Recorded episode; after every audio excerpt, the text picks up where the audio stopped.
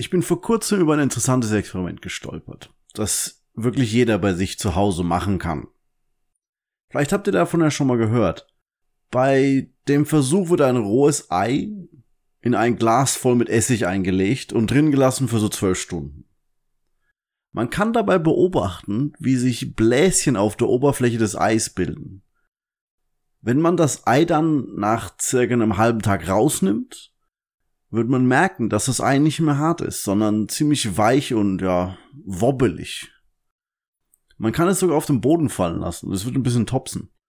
Der Grund dafür ist, dass der harte Teil der Schale verschwunden ist. Ich habe dazu sogar ein echt gutes YouTube-Video gefunden, das ich in den Show Notes verlinken kann. Dieses Experiment demonstriert auf sehr elegante Art und Weise die Interaktion zwischen Säuren und Basen. Ein Thema, das sehr häufig Anwendung im täglichen Leben findet. Nicht nur in dem extrem wichtigen Fall, dass man die Schale eines Eis vom Ei lösen muss, ohne die Schale zu brechen. Nee, nee. Sondern auch, wenn man zum Beispiel Brot backen will und den Teig mit Backpulver vorbereitet. Zur Illustration dieses Konzepts werden wir uns diese beiden Beispiele nehmen.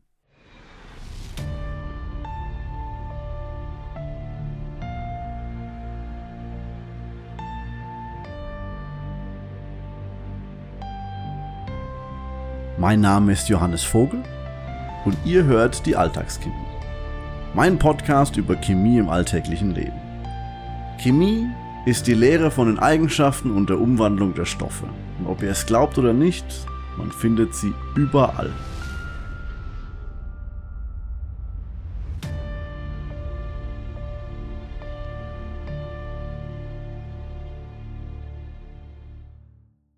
Wie üblich beginnen wir mit einem Blick auf die Grundlagen, hätte ich jetzt mal gesagt. Sowohl die sich im Essig auflösende Eierschale als auch das Backpulver, das den Teig aufgehen lässt, sind Beispiele für die Wechselwirkungen zwischen einer Säure und einer Base. Jeder, der gerne Kinofilme oder TV-Serien mit viel Action sieht, kennt diese unrealistischen Szenen, in denen super-duper-Säuren jemand sofort töten. Insta-Kill sozusagen. Ist natürlich Blödsinn. Hm, bis auf vielleicht die eine Szene in der einen Breaking Bad Folge in der ersten Staffel. Ich glaube, die war relativ realistisch. Aber was sind denn jetzt Säuren und Basen? Zuallererst, Säuren schmecken sauer, Wunder, Wunder, und Basen schmecken bitter. Vitamin C, auch Ascorbinsäure genannt, findet man in Zitrusfrüchten. Die sind ja bekanntlich so ein wenig sauer. Für Basen muss man nicht weiter als bis zum geliebten Frühstückskaffee schauen. Koffein, die am häufigsten konsumierte psychoaktive Substanz, ist leicht basisch und schmeckt bitter. Aber zurück zur Frage, was sind Säuren und Basen? Um das zu beantworten, beschreibe ich vielleicht erstmal, was passiert, wenn die beiden aufeinandertreffen. So wie in unserem Experiment mit dem Essig und dem Ei. Also das erste, was man bemerkt, ist, dass es heiß wird. Wenn man starke Säuren und Basen zusammenmischt, kann es sogar ganz richtig gewaltig heiß werden. Das ist, weil sich Säuren und Basen gegenseitig neutralisieren und dabei wird Energie in Form von Hitze freigesetzt. Bei der bestimmten Untergruppe von Säuren und Basen, die ich heute mit euch besprechen möchte, passieren noch zwei weitere Sachen. Und das Ärgerliche hierbei ist, man kann es nicht sehen.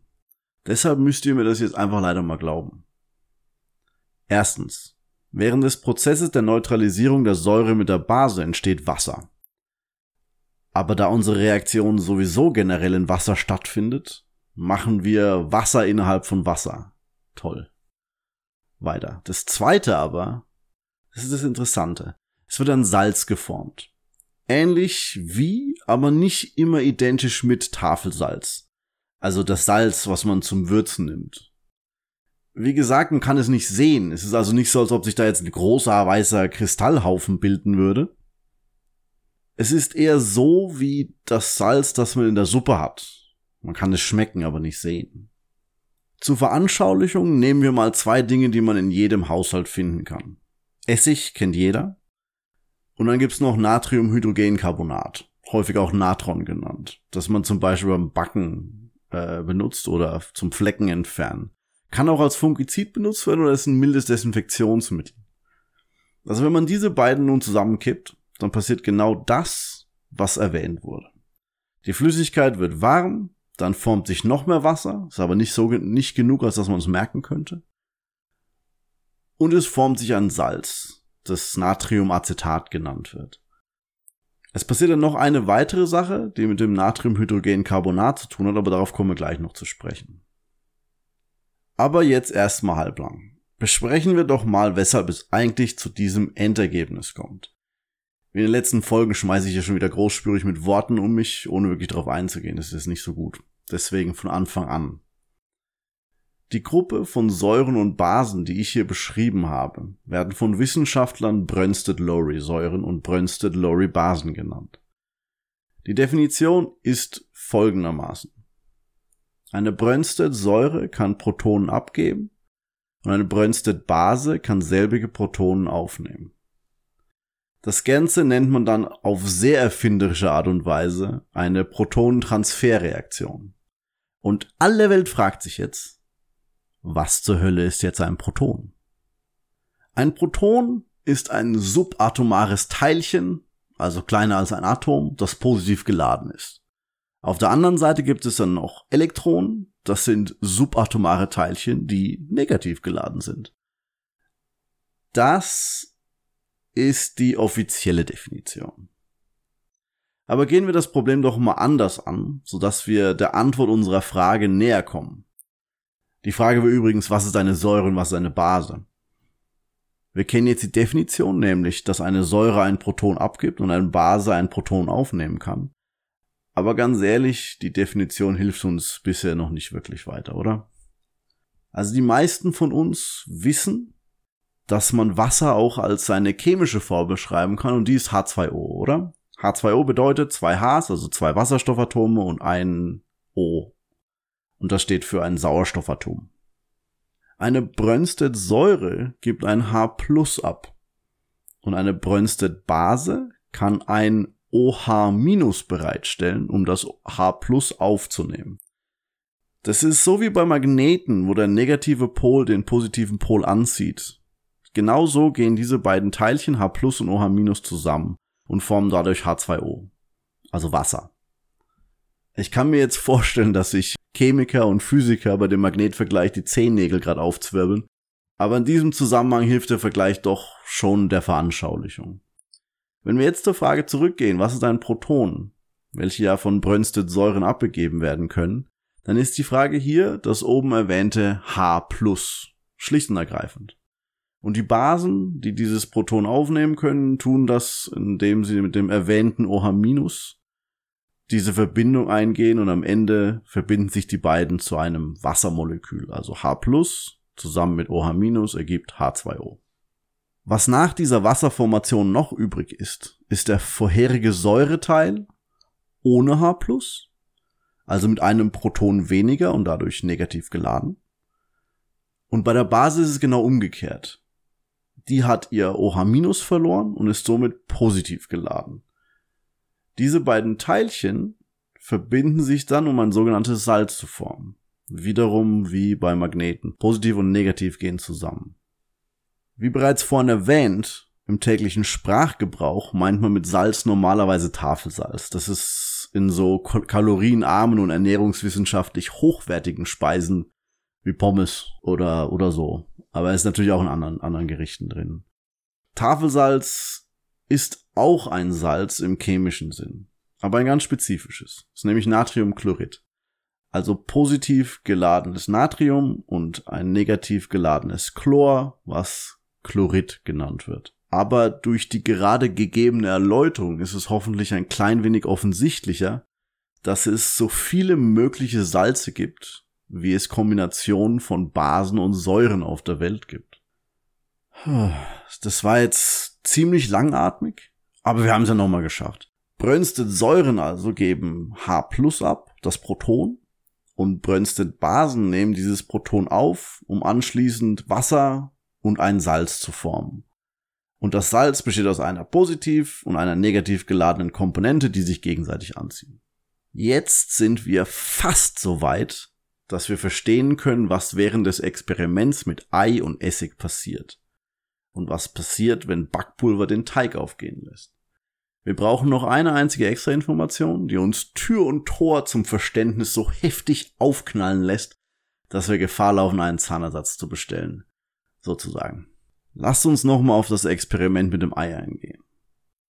Wenn das Ei in das Glas Essig eingelegt wird, erscheinen Bläschen auf der Eieroberfläche. Und nach einem halben Tag nimmt man das Ei raus und es hat keine Schale mehr.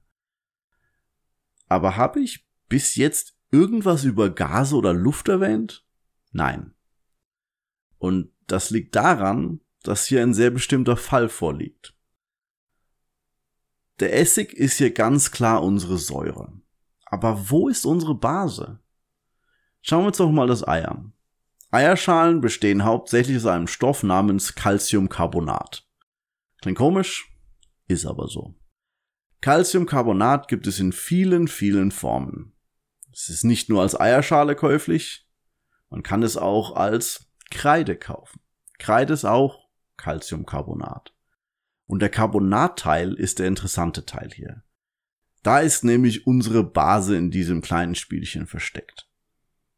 Carbonat wird das Proton von Essig aufnehmen. Erinnert ihr euch noch, wie ich gesagt habe, dass eine Base und eine Säure zusammen Wasser formen? Und ihr erinnert euch auch noch, wie eine Base OH- abgibt, um das zu machen? Wir werden hier ein bisschen tricksen. Die Formel des Carbonatteilchens ist CO3. Also ein C oder Kohlenstoff und drei O's, also drei Sauerstoffatome. Da ist aber kein H, um OH- zu bekommen. Carbonat nimmt nämlich nicht ein, sondern sogar zwei Protonen auf. Und das Carbonat gibt ein O ab. Essentiell wird hier das OH- nur kurz geformt, direkt bevor das Wasser entsteht, ja. Wenn jetzt das Carbonat CO3 ein O abgibt, um Wasser zu formen, was ist dann noch übrig? Überlegt euch mal. CO3 minus O. Ist CO2, oder? Und von CO2 haben wir schon mal gehört, ne? Kohlenstoffdioxid. Ein recht häufig anzutreffender Protagonist dieser Tage, Treibhausgas. Der Mensch ist konstanter Produzent, indem er oder sie äh, atmet. Pflanzen nehmen CO2 auf und verwandeln es in Zucker, Energie und Sauerstoff. Und so weiter und so weiter. CO2 ist überall. In diesem Zusammenhang aber viel wichtiger, die Formation von CO2 erklärt die Bläschenbildung auf der Oberfläche der Eierschale. Der Essig gibt für jedes Calciumcarbonat zwei Protonen ab, die dieses Carbonat aufnimmt, um Wasser und Kohlenstoffdioxid zu formen. Und was ist mit dem Calcium? Das ist, wie vorhin erklärt, der positive Teil der Base und geht zusammen mit dem negativen Teil des Essigs, dem sogenannten Acetat, eine Salzverbindung ein. Hier spielen wir wieder auf diese Magnetenanalogie an, die ich vorhin benutzt habe. Und so formt man dann ein Salz, das sogenannte Calciumacetat, das man bekanntlich nicht sehen kann, weil es in der Wasser-Essig-Lösung aufgelöst bleibt. Die Eierschale wird also zersetzt durch den Essig in dem die Schale im wahrsten Sinne des Wortes sich in Luft auflöst. Coole Sache, oder? So. Einmal kurz durchatmen. Das Essigei-Experiment erklärt, wie denkt ihr, geht das jetzt mit dem Teig, der aufgeht? Ganz genau. Backpulver produziert auch Gas und es tut es auch über eine Interaktion von einer Säure mit einer Base. Und so funktioniert's. Backpulver besteht generell aus einer gasproduzierenden Base und einer oder mehreren Säuren. Die Base ist eigentlich fast immer Natriumhydrogencarbonat oder auch Natron genannt. Genau das, was ich vorhin schon erwähnt habe. Erkennt ihr den Carbonatteil hier? Es ist genau derselbe Stoff wie vorher, nur diesmal mit einem anderen positiv geladenen Partner, Natrium in diesem Fall. Die genutzte Säure variiert von Marke zu Marke des Produzenten. Aber in allen Fällen sind es Salze, also ein Feststoff, der in Wasser gelöst werden muss. Der Grund ist hier echt praktische Natur. Es geht darum, dass wir Backpulver nutzen und nicht Backwasser. Man braucht einen Feststoff. Ihr könnt ja mal beim nächsten Mal, wenn ihr einen Backpulverbehälter in der Hand habt, auf der Rückseite die Zutaten durchlesen. Da kann man Wörter finden wie Dinatrium-Dihydrogenphosphat, manchmal auch geschrieben als E450A, oder Weinstein. Weinstein kann man von Weinsäure gewinnen und es kommt in Trauben oder Bananen vor. Eine weitere clevere Erweiterung, die manche Hersteller haben, ist, dass sie nicht eine, sondern zwei Säuren einmischen. Warum nur? Der Gedanke ist, um die, um das Aufgehen des Teiges zu verlängern. Die erste Säure reagiert bei Zimmertemperatur im Teig, um das Aufgehen zu starten. Und wenn man den Teig dann bei niedriger Temperatur in den Ofen stellt, fängt die zweite Säure an, Gase zu produzieren. Ziemlich clever eigentlich. Also lassen wir nochmal alles Revue passieren. Das Backpulver ist eine Mischung aus einer Base als Feststoff und einer oder mehreren Säuren als Feststoff. Base und Säure reagieren im Teig, um CO2 herzustellen, genauso wie vorher im Eierschalenexperiment erwähnt. Aber was stoppt denn die Säure und die Base daran, schon in der Box loszulegen und jede Box zum Aufploppen zu bringen? Die sitzen ja direkt nebeneinander. Luft hat doch Feuchtigkeit. Das ist ein sehr guter Punkt, wenn ich mir jetzt mal so selber auf die Schulter klopfen darf. Feststoffe reagieren generell nicht, wenn sie nicht in eine Flüssigkeit aufgelöst sind. Aber unsere Luft trägt Feuchtigkeit in sich, die sich absetzen und den Prozess starten könnte. Das Ganze in einem verschlossenen Container kann zu, ja, interessanten Resultaten führen. Ich bin mir sogar ziemlich sicher, dass so etwas schon einmal passiert ist, was auch der Grund für eine weitere Zutat ist, die die gesamte Mischung stabilisiert. Was man braucht, ist ein Pulver, das die Feuchtigkeit aus der Luft absorbiert und Säure und Base quasi trennt. Also man nennt es ein Trennmittel. Dabei sollte es natürlich trotzdem inaktiv bleiben, also es nicht selbst reagieren, wenn es gelagert wird. Normalerweise nutzt man hier verschiedene Formen von Stärke. Reis, Mais, Weizen oder ähnliches kann hier als Quelle für Stärke dienen. Also, da habt ihr es. Eine weitere allgegenwärtige chemische Reaktion, die der Mensch versteht, für seine Zwecke zu nutzen. Diesmal in einem Zusammenhang, der so selbstverständlich ist wie Brotbacken. Man nutzt eine Säure und mischt sie zusammen mit einer Base dem Teig unter. Die resultierende neutralisierte Base zersetzt sich und formt ein Gas, das den Teig aufgehen lässt. Damit unser Brot später dann leicht und fluffig wird. Es gibt noch viel mehr Beispiele hier, in denen eine Säure-Base-Interaktion Grundlage ist. Und es ist sogar möglich, dass wir diese in einer weiteren Folge besprechen werden. Bis dahin sage ich Tschüss und vielen, vielen Dank fürs Zuhören.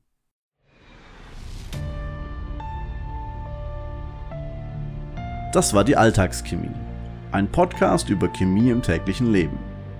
Wenn es euch gefallen hat, dann bewertet uns bitte auf iTunes oder einem anderen Podcast-Medium eurer Wahl. Alternativ könnt ihr mir auch einen Kommentar mit Anregungen oder Verbesserungswünschen hinterlassen. Vielen Dank für eure Aufmerksamkeit.